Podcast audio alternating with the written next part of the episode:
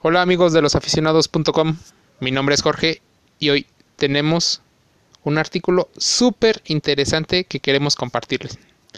10 tips para elegir calzado deportivo.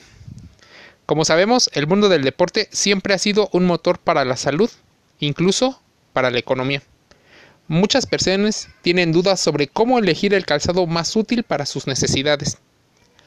Pueden existir diferentes motivadores que han llevado a la práctica deportiva.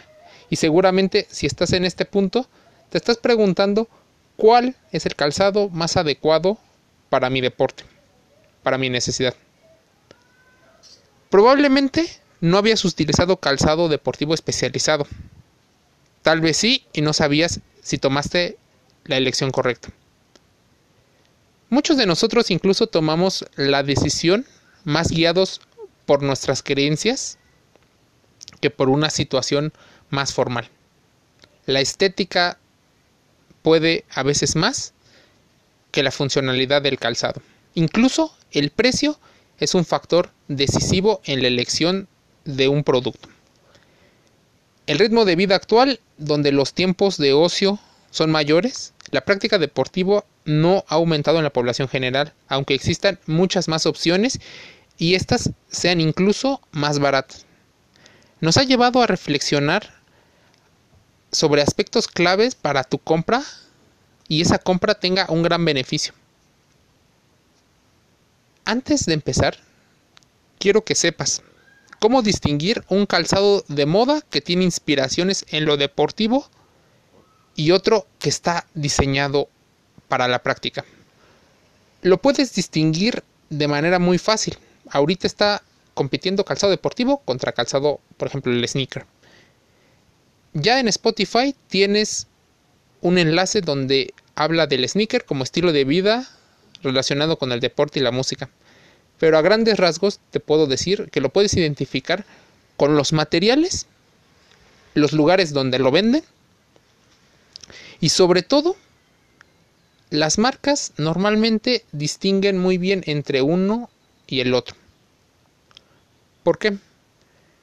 Cuando es para hacer deporte, normalmente te lo comunican con todos los beneficios tecnológicos. Cuando es un calzado casual o sneaker, no son la prioridad las tecnologías que están incrustadas en el calzado, sino más su relación estética. Para elegir el calzado deportivo adecuado, te dejaremos la siguiente lista que seguramente podrás poner en práctica cuando vayas a comprar algún artículo deportivo dentro de alguna tienda. Número 1. La talla adecuada. ¿Cuántas veces no nos hemos equivocado? ¿Te has preguntado cuál es la talla perfecta? Bueno, normalmente pides una o conoces las dimensiones de tu pie. Procura que el calzado tenga un espacio de separación de los dedos más largos a la punta del calzado de aproximadamente medio centímetro. Esto permitirá a tus pies expandirse y absorber el impacto que casi cualquier actividad lleva. Hay muchas personas que usan el calzado muy ajustado.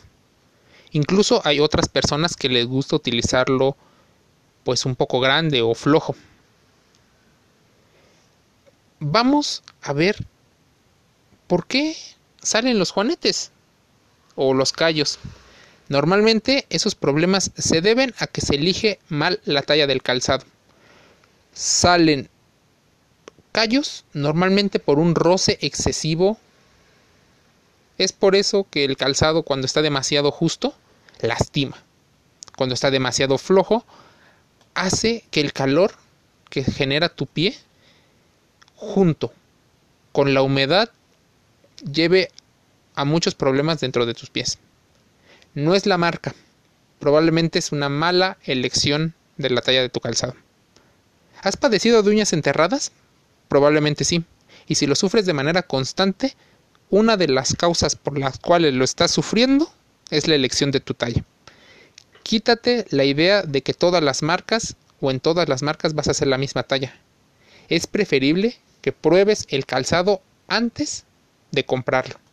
Así sabrás cuál va mejor con tu pie y con tus necesidades. El punto número dos es muy importante. Parece obvio, pero tenemos que aclararlo. Elige el calzado deportivo para el deporte que lo vas a practicar. ¿Cuántas veces queremos que el calzado nos sirva para dos o tres actividades? El calzado fue diseñado, cuando es deportivo, para que cumpla una función específica. Si tú lo llevas a una práctica diferente, es probable que el rendimiento no sea igual, incluso que te puedas lastimar.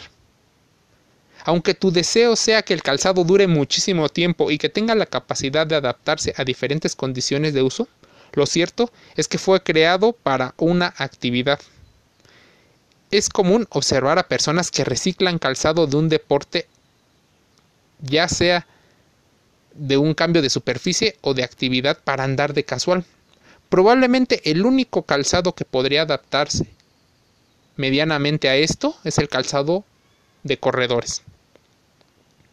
Pero un calzado de corredor normalmente no serviría para otra actividad, dado que la superficie y las condiciones de ese deporte exigen situaciones técnicas. ¿Cuántas veces has visto o te ha pasado que utilizas calzado para fútbol soccer, por ejemplo de pasto, para jugar fútbol americano, tocho, flag, desconociendo en gran medida las condiciones que se necesitan. Puede que el campo sea el mismo, ya sea pasto o un pasto artificial, pero el juego requiere situaciones diferentes. Normalmente el calzado de fútbol americano tiene tres niveles de tachos. Uno más corto, que permite la agilidad.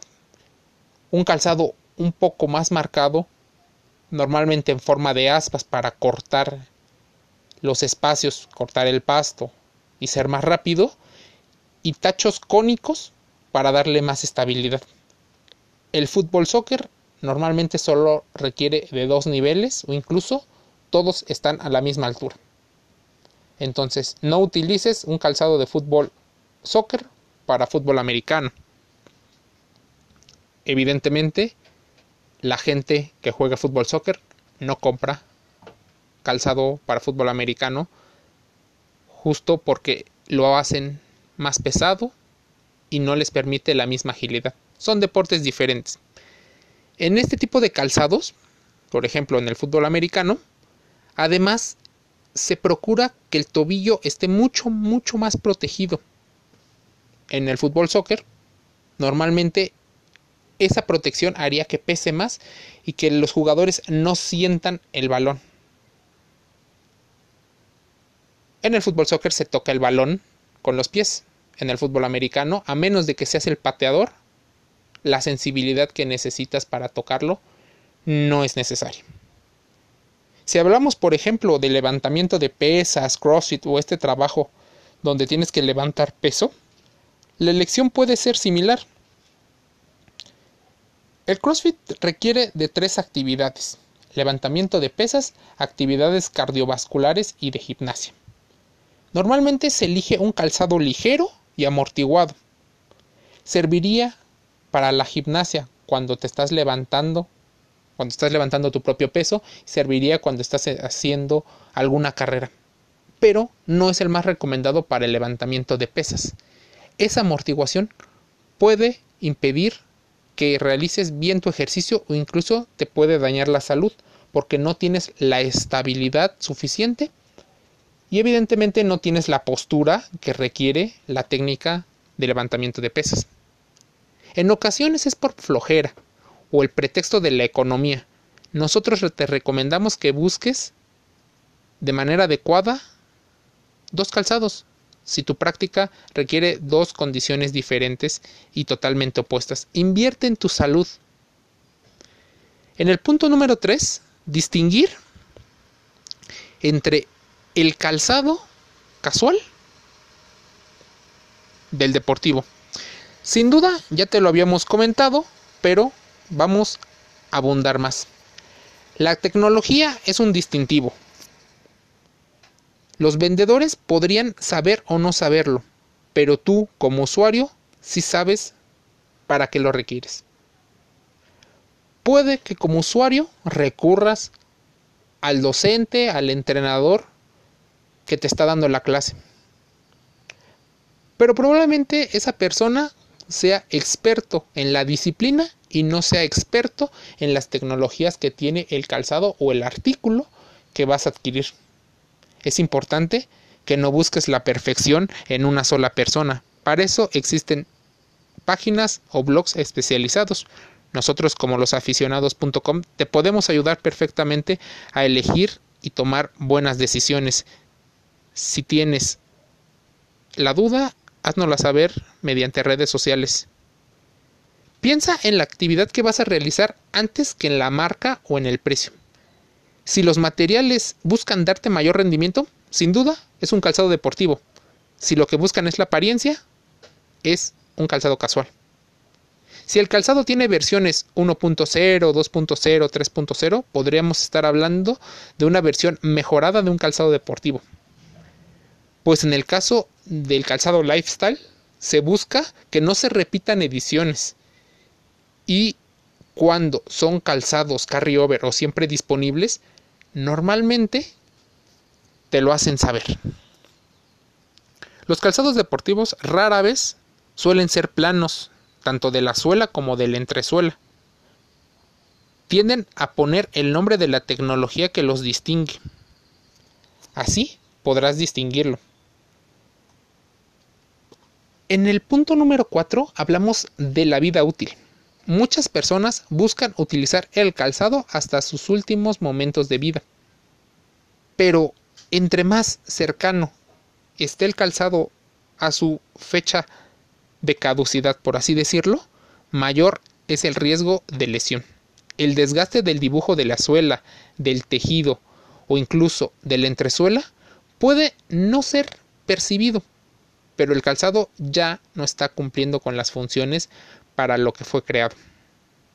Las grietas, por ejemplo, en la entresuela o en, esa espuma de amortiguación, hablarían de la capacidad de absorción. Entre más grietas haya o una reducción de ese tamaño, estaría hablando de que tienen menos capacidad de absorber el impacto.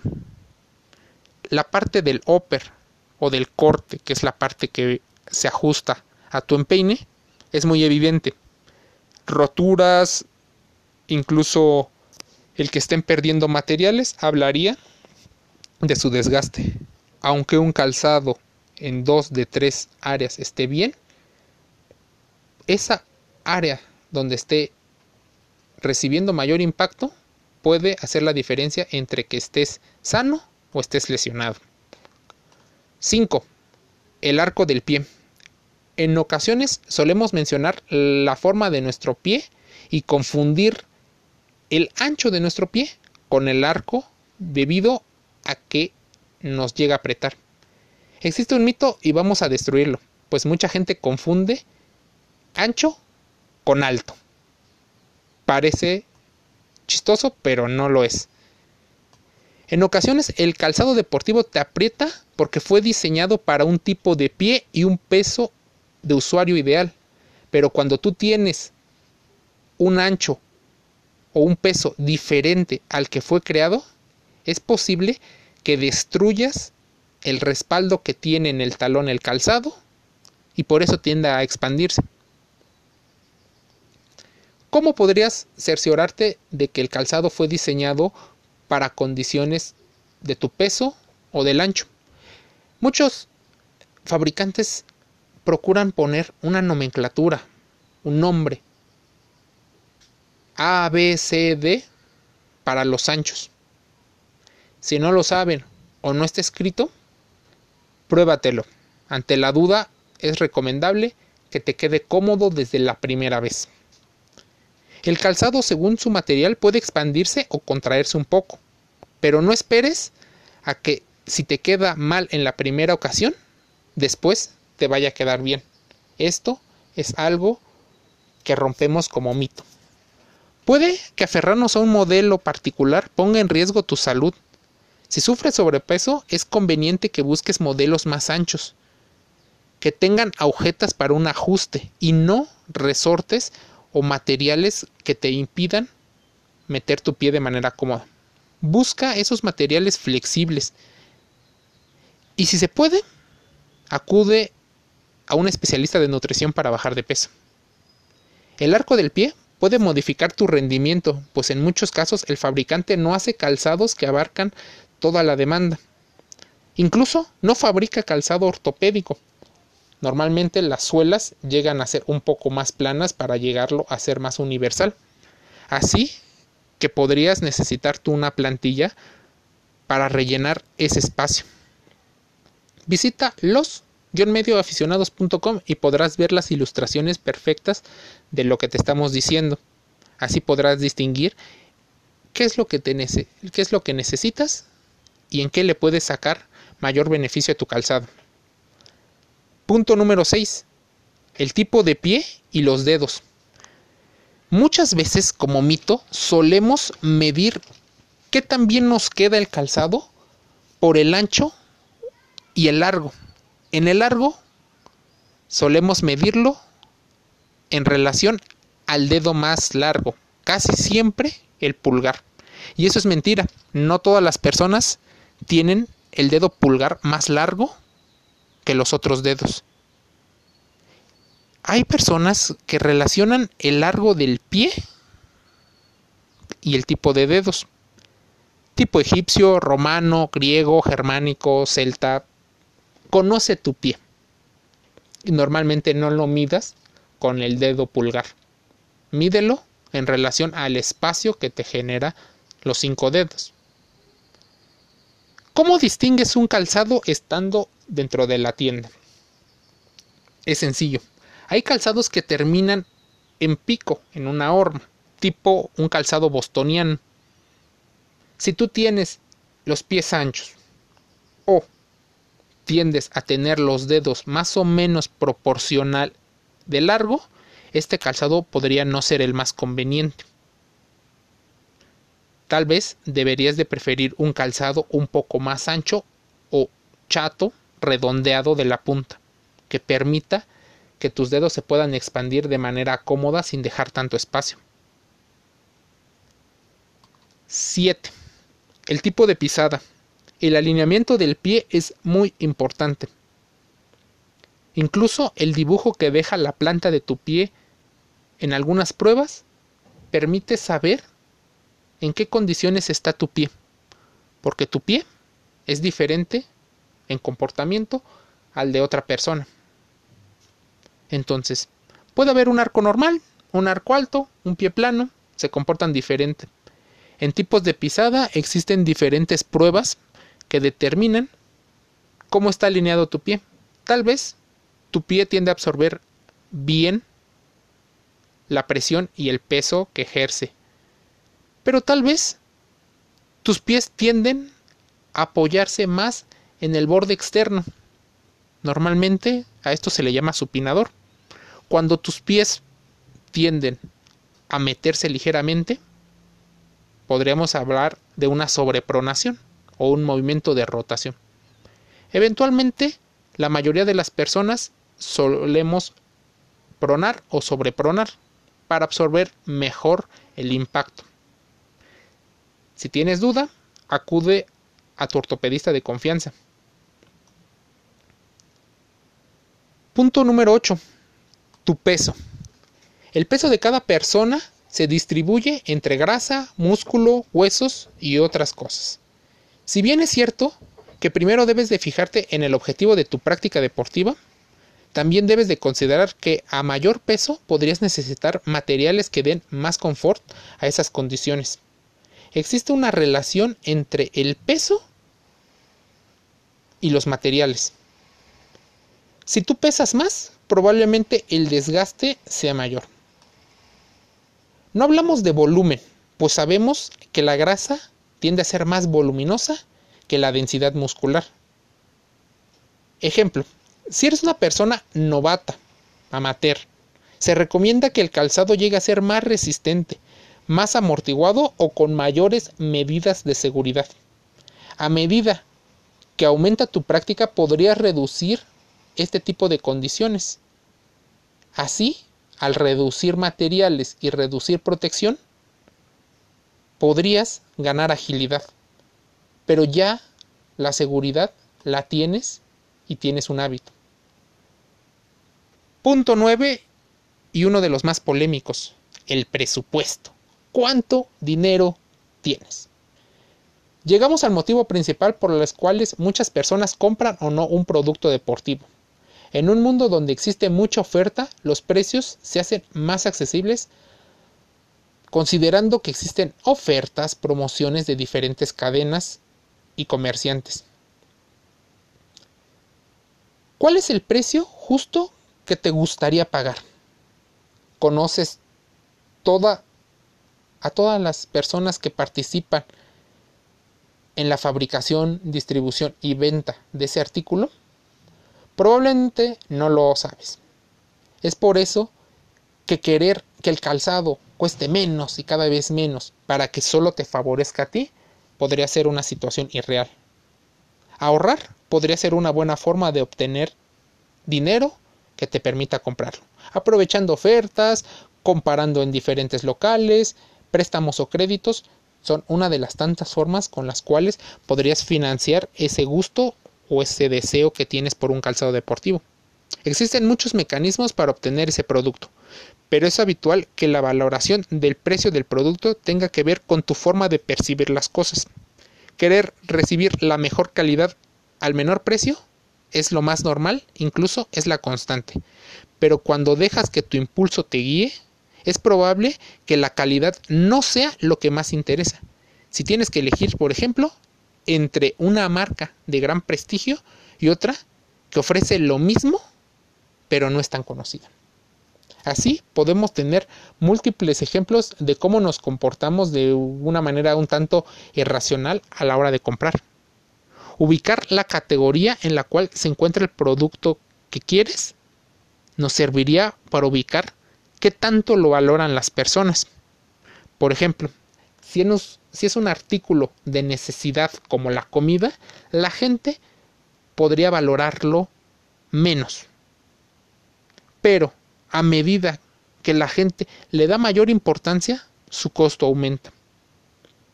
Si lo comparamos un calzado deportivo, por ejemplo, contra otro producto que te permite tener la autorrealización pues probable que ese otro artículo tenga mayor valor para las personas.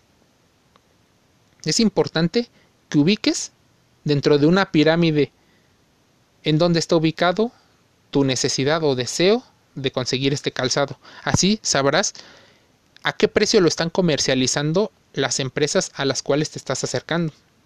¿Cuáles son los principales motivos para hacer una compra?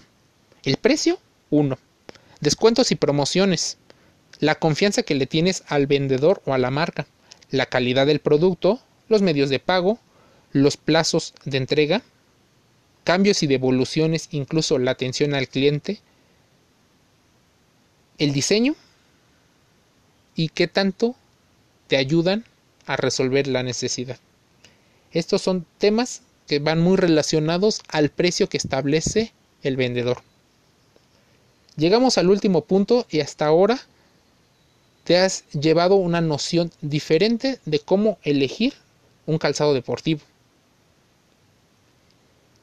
El último punto tiene que ver con uno de los motivos por los cuales las personas dicen no comprar deporte y es el horario. Es habitual que acudamos a la tienda o al sitio web en horarios que más nos convienen.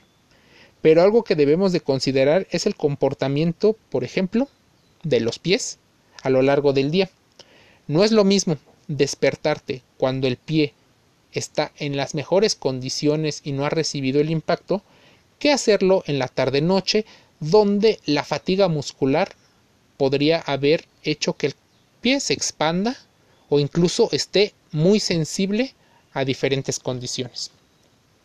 Sin ser tan específicos acerca de músculos, articulaciones y ligamentos, es bien sabido que en la mañana los pies están más descansados. Existe una tendencia muy fuerte en el comercio electrónico o también llamado e-commerce que por inauguración empezó sacando ofertas en novedades, pero la maduración de este comercio online hizo que las personas pudieran comercializarlo.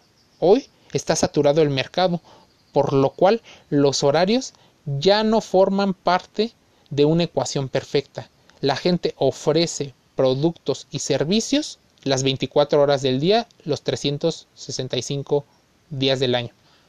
Sin duda, el horario podría no ser un impedimento para comprarlo, pero si lo necesitas probar, existen cadenas que abren en un horario extendido o eventualmente te lo mandan a tu casa con la facilidad de poder hacer cambios y devoluciones si no te queda o no te conviene. ¿Qué te pareció? Seguramente un tema muy interesante. Visita losaficionados.com. Así búscalo en internet. Los-medio aficionados.com. Sin duda tendremos información que te pueda ayudar a tu día a día dentro y fuera del deporte. Mi nombre es Jorge y te invito a suscribirte a nuestras redes sociales. Estamos en Facebook, Twitter, Instagram, YouTube. Estamos y llevamos información en los mejores podcasts Spotify, Google Podcast, SoundCloud. Suscríbete y ayúdanos a llegar a más personas. Mi nombre es Jorge y te envío un saludo.